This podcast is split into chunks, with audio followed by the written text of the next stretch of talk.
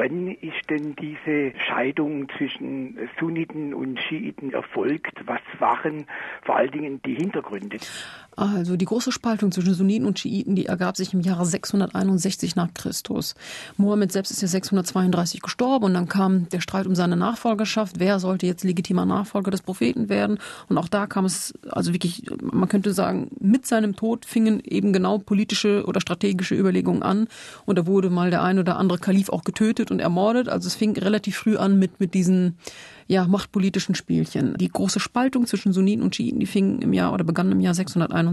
Da war es so, dass eine kleine Gruppe den nachfolgenden Kalifen nicht anerkennen wollte und sagte, nee, Moment, also sprich, äh, den fünften Kalifen Ali wurde im Jahre 661 getötet als vierter Kalif und die Frage des Nachfolgers, also des fünften Kalifes, stand an.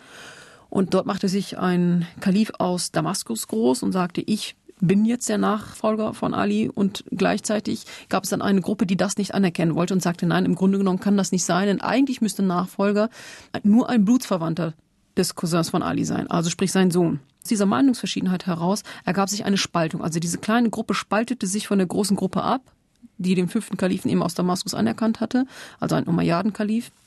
Und diese Gruppe nennt man auf Arabisch, also diese Abspaltung heißt Shia, deshalb heute auch Schiiten. Ähm, das heißt also die Partei, die Abspaltung. Und das ist letztlich in die Geschichte eingegangen. 661, diejenigen, die gesagt haben, nur eine Blutsverwandtschaft zum Propheten Mohammed, nur derjenige kann rechtmäßiger Folger oder Nachfolger des Propheten Mohammed sein.